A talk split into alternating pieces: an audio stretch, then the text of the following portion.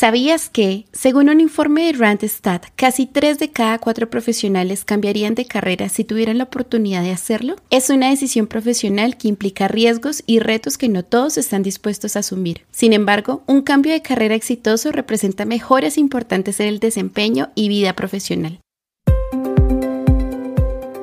Hola, mi nombre es Cara González y te doy la bienvenida a Empleablemente, un podcast de UTEL Universidad. Aquí podrás encontrar todo sobre tendencias de empleabilidad, emprendimiento y mejores prácticas profesionales.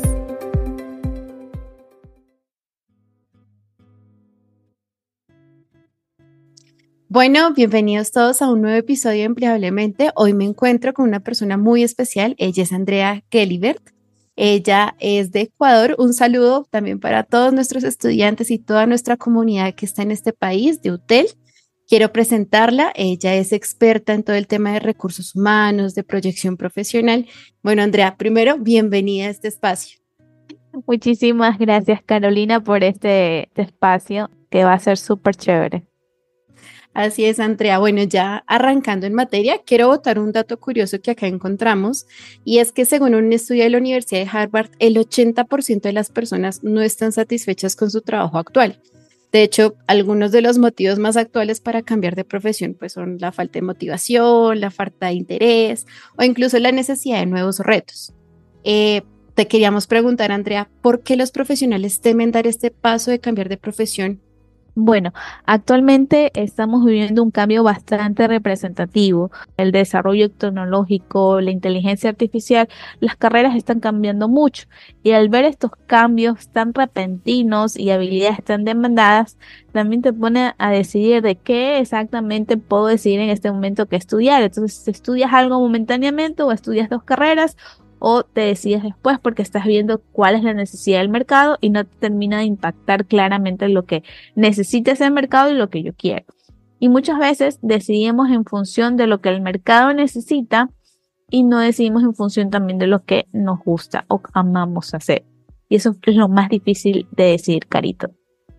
Sí, digamos, en el caso personal tengo un familiar que estudia ingeniería aeronáutica se dedicó mucho a esa carrera, pero también incluso por falta de oportunidades laborales en ese sector, cambió de carrera totalmente y ahora está en el sector de ventas.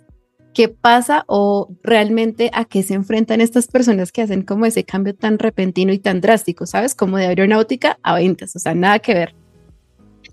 Total, y te lo digo porque yo mismo también lo viví, Carito. Yo inicié con la carrera de economía, por eso, bueno, me dijiste este tema, dije, yo lo viví. Inicié con la carrera de economía, sí, eh, por eh, sugerencia de mis padres, porque había sido bachiller contable. Y dije, bueno, bueno, eso es lo más relacionado, porque siempre relacionamos lo que aprendimos con lo que debemos seguir aprendiendo. Pero error, tenemos que relacionar con lo que más vamos descubriendo y más nos va ajustando, porque en el camino vamos descubriendo otras habilidades.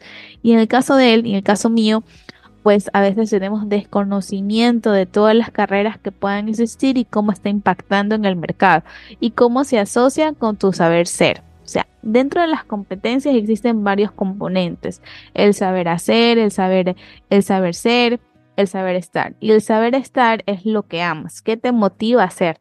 Entonces, ese es el que menos descubrimos porque siempre nos ponen, tienes que aprender esto, tienes que aprender lo otro, si no, no vas a poder en la vida o en la profesión. Y es muy importante que esta decisión sea muy autónoma. Siempre podemos recibir consejos, pero la decisión más autónoma tú tienes que descubrirla. Y ese descubrimiento puede tomar tiempo. Entonces, al cambiarte de esa carrera, es una decisión solamente que tú la puedes tomar. Nadie más la puede tomar. Muchas personas te dirán no lo hagas, otras personas te dirán que sí lo hagas, pero lo importante es que sea tuya la decisión, de nadie más. Y ahora hablemos de las personas que han trabajado por 20 años o incluso más en su carrera y toman esta decisión de cambiarla totalmente. Incluso que tienen un cargo de director, que están muy bien posicionados, pero que no se sienten bien personalmente. ¿Qué decirles a estas personas? ¿Sabes qué es interesante? Dentro de los acompañamientos que he hecho de, de, plan de carrera de las personas que buscan cambiarse, tenía justo el caso de una persona que ya había ejercido esta carrera y de momento eh, era administrativa, financiera y quería pasar al área comercial. Entonces uno de los primeros pasos es comenzar a capacitarte en eso que te estás proyectando. ver mucho el desarrollo de esos skills o habilidades hard, técnicas en relación a esa área, en el caso de era comercial, cursos, capacitaciones, todo en relación a eso. Verte en eso.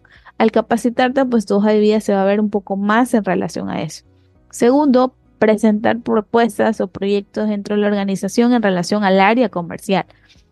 Apegarte al área comercial en momentos que sean que no dificulten en tu horario actual o, trabajo actual y presentarle propuestas, apegarte a ellos hasta que ellos mismos digan, ¿sabes qué? Nos gustaría que esta persona, si sea una vacante, que pueda estar acá esto tiene que ver mucho, no una carrera de velocidad, sino de resistencia, de comenzar a desarrollar habilidades básicas importantes y que son también transversales en este momento.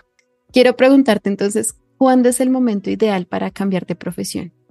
En el momento que te des cuenta que eso no te gusta, que no es lo que siempre has querido, ese, en ese instante tienes que hacerlo. No esperar más, porque entre más esperas, mayor es la frustración y eso impacta tus emociones. Y las emociones se ven proyectadas en las entrevistas, se ven proyectadas en tu trabajo y se ven proyectadas en tus resultados.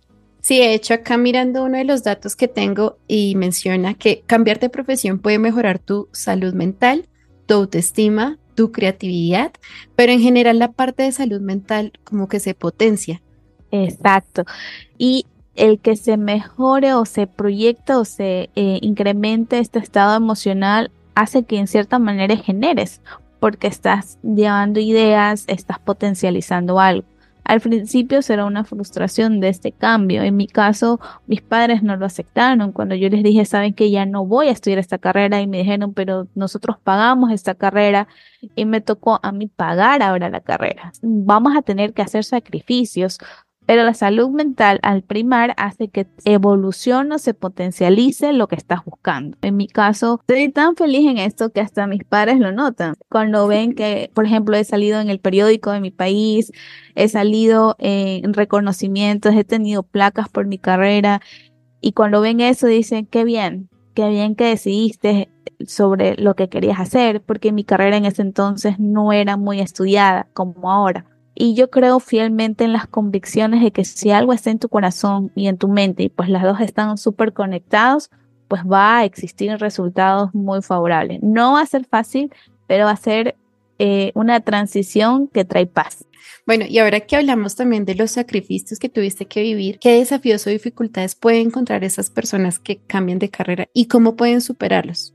Creo que es muy importante unirte a gente que han pasado por ese tipo de transición. Sacrificios pueden ser financieros, quizás vas a dormir menos porque vas a tener que quizás trabajar y estudiar a la vez, completar o iniciar nuevamente una posición desde abajo para demostrar nuevamente tus habilidades. Algo bueno que puede existir en esta época, a diferencia de 5 o 10 años atrás, Carolina, es que hoy en día mucho el complemento de las carreras, el complemento de habilidades está sirviendo mucho. Por ejemplo, si un psicólogo estudia derecho, chéverísimo, porque esto complementa a todo lo que estamos viendo ahora. Por ejemplo, si un ingeniero en estadística eh, se hace comercial, es increíble porque estamos viendo el tema de la data en todas las áreas de las, de las empresas. Ahora en todas las empresas, Carolina, me piden que tengan eh, esta expertise en análisis de datos, aún sea psicólogo, aún seas un comercial. Entonces, si eres ingeniero, pues si te pasas a cualquier área, vas a tener muchísima ventaja. O sea, no te cierres a de que como estudiaste una carrera, no la voy a poner en mi hoja de vida porque me van a vetar. Error. Puede ser complementario. A mí me ha pasado cuando veo ingeniero en estadística y quiere comercial, perfecto, ven, que aquí hay, hay puestos que se están creando. Yo tengo un puesto justamente ahora que se llama coordinador equipo de frío imagínate, o modelos de servicio. Y me piden que sean comercial, pero me piden que sean ingeniero estadístico e informática. Y tú dices, ¿qué tiene que ver eso con lo otro? Sí, muchísimo. Entonces, investiga el mercado, no te no, hagas una venda en tus ojos de que voy a ser descartado. No te cierres a esa posibilidad, porque hoy en día hay el complemento de habilidades. Hoy día vemos más por habilidades. Es verdad, y eso que mencionas es, no estás arrancando desde cero, o sea, no estás iniciando nuevamente y perdiste todo el tiempo, sino que puedes aprovechar esas habilidades de otra profesión que también pueden ser aprovechadas en otra área. Ahora pasemos a hablar de las personas que, bueno, no se cambian de profesión, pero quieren emprender. Es increíble ver cómo también en estos cinco años, a raíz de todo lo que sucedió, una de las cosas que mayor incrementó a nivel de Latinoamérica fue el tema del emprendimiento. Creo que llegar al tema de emprender es muy importante. Yo creo que eso sí es una decisión importante que tienes que saber cuándo hacerla y eso sí tiene que ver con el factor financiero, con el tema de ingresos y tu presencialidad, lo que demanda de ti. Estamos justamente en la era de, de que las empresas ya no tengan que descartarte porque estás emprendiendo o porque dentro de tu CV se vio una temporada de eso. De hecho, hay empresas que lo ven muy bien y se está fomentando que las empresas no vean como un motivo de descarte, sino como un motivo de habilidad. Es verdad. Bueno, Andrea, ya para cerrar y también pues agradecerte por este tiempo, quiero que por favor nos des tres tips de qué deben tener en cuenta estas personas que quieren cambiar de carrera. Excelente. Primero, voy a decirles unas frases que escribí en todo este proceso que yo pasé.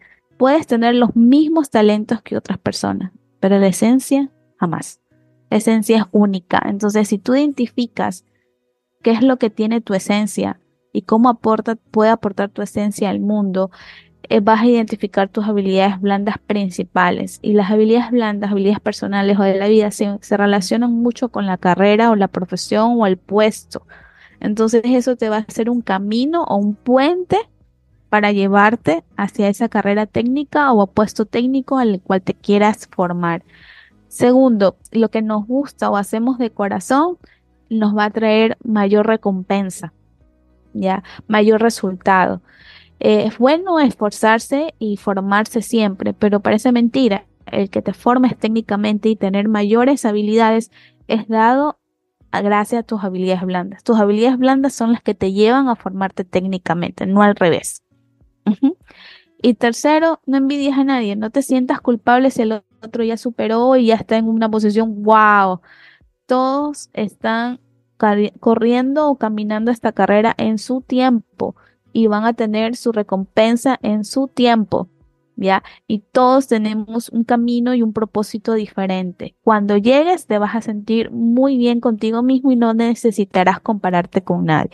Esos son mis tres consejos. No comparación, identificar tu esencia, identificar lo que te gusta.